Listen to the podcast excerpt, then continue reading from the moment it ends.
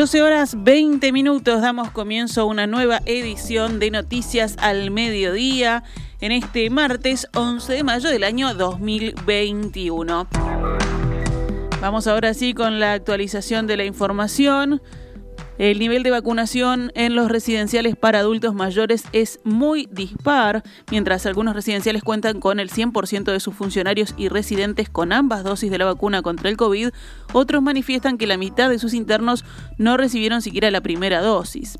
Esta mañana, en diálogo con En Perspectiva, Andrés Neves, presidente de ADERAMA, que es la Asociación de Residencias para Adultos Mayores, que nuclea a 180 hogares de larga estadía, se refirió a la situación en esos centros. Expresó que si bien se demoró bastante el tema de la vacuna, luego lograron con éxito la primera dosis de Pfizer entre marzo y abril. Sin embargo, aún no consiguen abarcar la totalidad de sus residentes.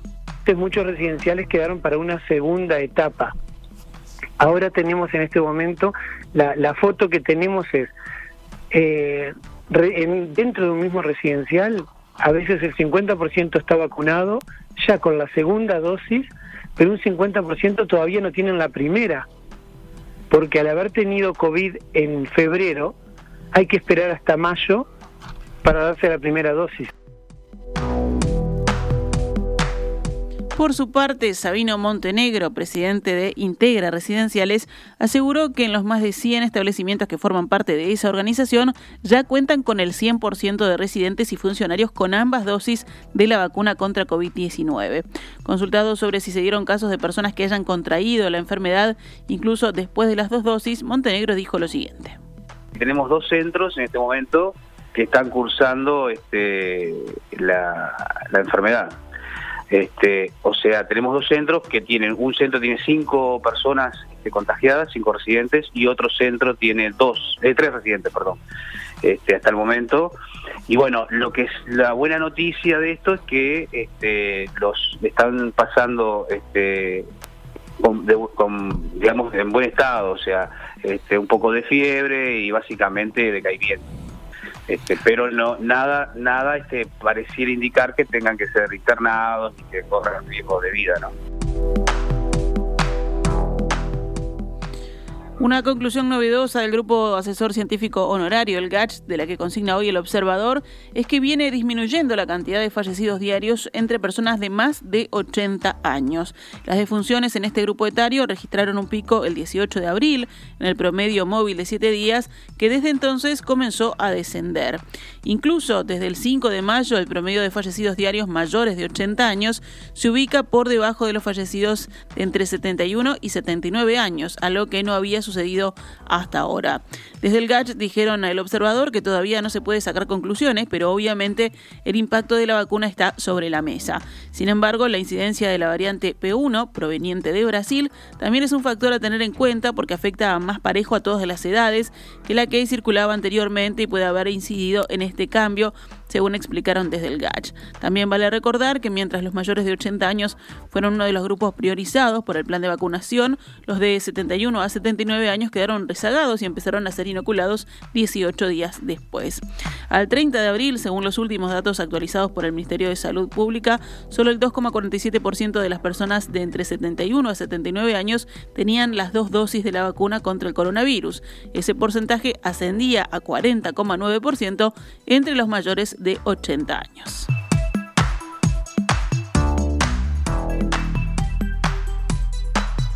Esta semana se podrán agendar para vacunarse 27.000 embarazadas, 28.000 personas con comorbilidades específicas y 38.000 diabéticos que quedaban pendientes.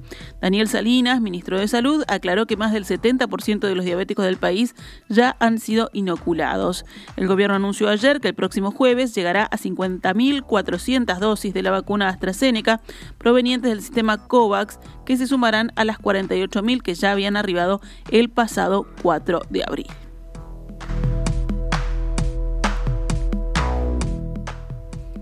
El intendente de Salto, Andrés Lima, reiteró el pedido a las autoridades de la Administración Nacional de Educación Pública se considere la vuelta a la presencialidad en Salto. El jefe comunal advirtió a través de su Twitter un crecimiento de casos de COVID-19 en el departamento en los últimos días. El lunes 3 de mayo había en Salto 872 casos activos y el domingo 9 de mayo tenemos 1.303 casos positivos, escribió.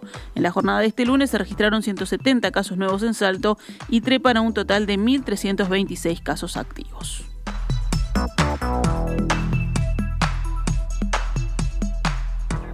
En Cerro Largo investigan un caso de paciente con COVID-19 hallada muerta en el piso del hospital de Melo. Allí en esa ciudad investigan las circunstancias en las que murió una mujer de 65 años el pasado 21 de abril. Se trata de una paciente oncológica que cursaba COVID-19 y estaba internada en el hospital de Melo. Fue encontrada caída al lado de la cama horas después en un cambio de turno, según informaron desde La Voz de Melo. El hospital de Melo inició una investigación para determinar cómo ocurrieron los hechos. El director del centro de salud, Ricardo Caballero, dijo que el 21 de abril se inició la investigación, el día que nos comunican que encontraron a una señora fallecida en el área COVID caída al lado de la cama, aparentemente en el cambio de turno. Ese mismo día decretamos la investigación, dijo Caballero. Estábamos en proceso de análisis internos y de confección de las distintas declaraciones cuando el hecho se filtró a la opinión pública y llega a la prensa. Nos vimos obligados entonces a acelerar los procesos. También dijo que las responsabilidades se determinarán cuando se termine todo el proceso de investigación que lleva su tiempo. Se verá quiénes fallamos, quiénes no estuvimos a la altura de las circunstancias y quiénes no hicimos todo lo posible para evitar un daño a un paciente. Vamos con otros temas del panorama nacional. Un 74% de los niños de educación inicial que estaban convocados para volver ayer a las aulas asistió a las clases presenciales en esa primera jornada tras la larga pausa obligada por la emergencia sanitaria. Eh, recordemos, el año pasado la concurrencia inicial tras la virtualidad obligada por la pandemia había sido del 67%. Según la directora de Planificación Educativa de la Administración Nacional de Educación Pública, Adriana Aristimuño, citada por el país, el miedo fue más grande el año pasado y además otro factor clave, señaló, es el cansancio que conlleva la prolongación de la pandemia. Las familias sienten fatiga, reconocen la relevancia de la escuela y necesitan de ella, dijo Aristimuño. Para conocer mejor las expectativas de los padres sobre la vuelta a las aulas, la NEP lanzará mañana una encuesta orientada a las familias. El Ministerio de Desarrollo Social ampliará a 4.152 las plazas previstas para el plan invierno, que comenzará el próximo sábado 15 de mayo. Los cupos en los refugios irán en aumento hasta llegar el 1 de julio con 800 plazas más en Montevideo con respecto a los meses anteriores, según informó ayer el MIDES. A las distintas modalidades con que venían trabajando los refugios se agrega otra para personas en situación de calle denominada paradores nocturnos. Según el Ministerio, esta propuesta, en coordinación con organizaciones de la sociedad civil, constituye una alternativa durante los meses de mayor frío, estos son julio y agosto, para quienes no utilizan las modalidades a disposición por la cartera. Serán espacios para descansar y satisfacer las necesidades básicas, según indica el comunicado. El MIDES anunció también que se aumentará la cantidad de recorridas de los equipos móviles de calle y se reforzará la atención en el turno de mayor demanda de 18 a 24 horas. El call center para informar sobre personas en situación de calle ampliará su horario y funcionará las 24 horas del día, los 7 días de la semana. Para dar aviso sobre personas en situación de calle a la intemperie está habilitada la línea 0800 87 98.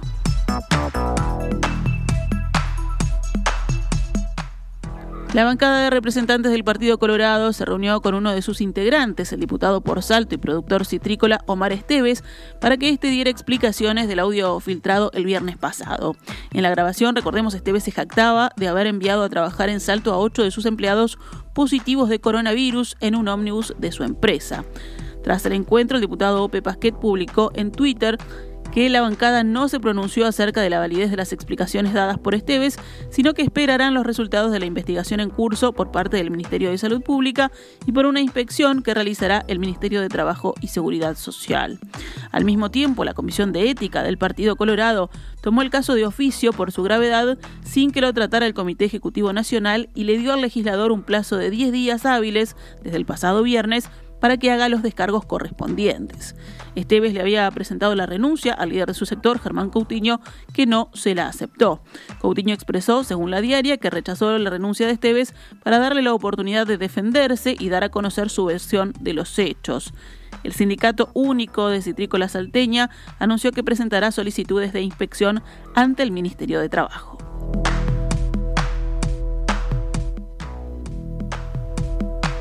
Irene Moreira, ministra de Vivienda y Ordenamiento Territorial, se negó a responder preguntas de la prensa sobre su chat con Silvana Romero, la presidenta de la Unidad Reguladora de Servicios de Energía y Agua, la URSEA, a quien le preguntó si pudo colocar algún cabildante en el organismo.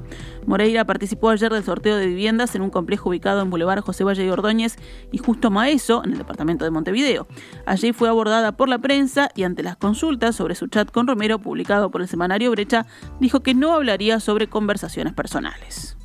Conversaciones personales no voy a tratar. Creo que este momento estamos en un momento de fiesta donde estamos dando casa a uruguayos que la están necesitando. Creo que hay temas mucho más importantes que un chat privado. Hoy de tarde estamos recorriendo junto con el subsecretario Tabaré Hackenrich eh, en Pando, donde vamos a estar justamente culminando una segunda etapa de Caballeriza 1 y Caballeriza 2, donde va a haber un polideportivo. Nos va a estar acompañando el gobierno departamental, va a estar la presencia del señor intendente, eh, Orsi.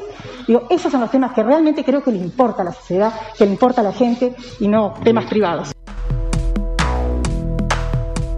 Pasamos al plano económico. El índice de confianza del consumidor subió 2.8 puntos en abril, aunque no revierte la fuerte caída que tuvo en marzo ni logra recuperar el puntaje de febrero del año 2020, previo al inicio de la emergencia sanitaria. Este indicador, que elabora la Cátedra Sura de Confianza Económica de la Universidad Católica, junto con equipos consultores, permanece en el nivel de moderado pesimismo, con 48,1 puntos. El incremento registrado en abril podría estar mostrando una adaptación de la población a la situación sanitaria del país, aún frente a un notorio empeoramiento de esta. El aumento de casos y muertes por COVID-19, que provocó la caída de este índice en marzo de 2021, hoy ya no tiene el mismo impacto, señala el informe. Los tres subíndices, que son situación económica personal, la situación económica del país y la predisposición a la compra de bienes durables, mejoraron su desempeño respecto al mes anterior. Cerramos el panorama nacional con otras noticias. Una falla en el servidor de Antel dejó sin internet esta mañana a vecinos de los barrios Positos, Punta Carretas, Parque Valle, Parque Rodó y Buceo. El inconveniente tuvo sin internet de forma intermitente a unos 50.000 clientes. Desde primeras horas de la mañana, distintos usuarios en Twitter comenzaron a reportar el error. Según informó el país, la falla en el servidor fue detectada sobre las 7 de la mañana y a media mañana ya finalizaban las maniobras de restauración. Si hay usuarios que aún permanecen con este u otro inconveniente, pueden consultar su situación llamando al 121 en la sección de reclamos de Antel.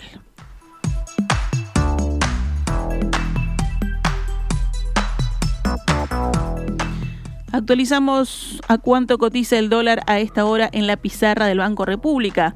42 pesos con 90 para la compra y 45 con 10 para la venta.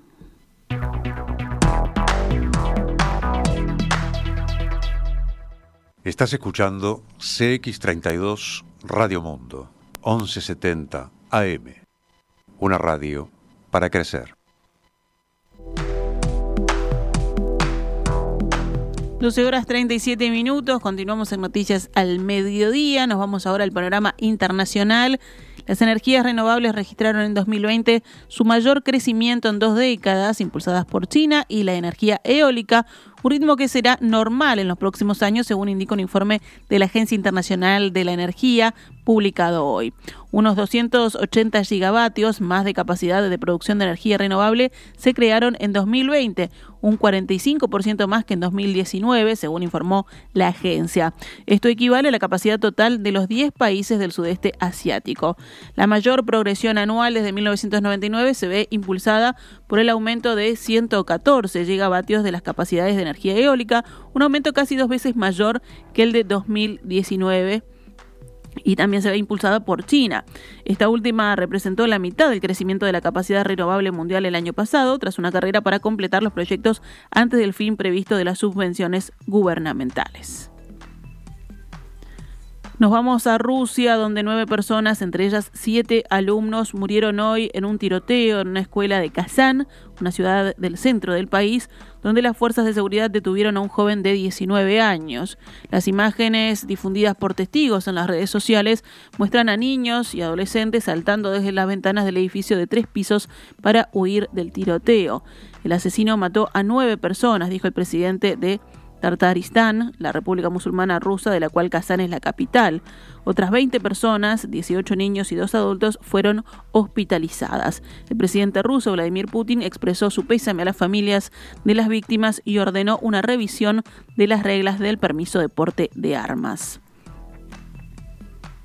Japón comenzó hoy importantes ejercicios militares conjuntos en el suroeste del país junto a fuerzas estadounidenses y francesas en un contexto de inquietud respecto a las ambiciones territoriales, incluidas las marítimas, por parte de China en la región.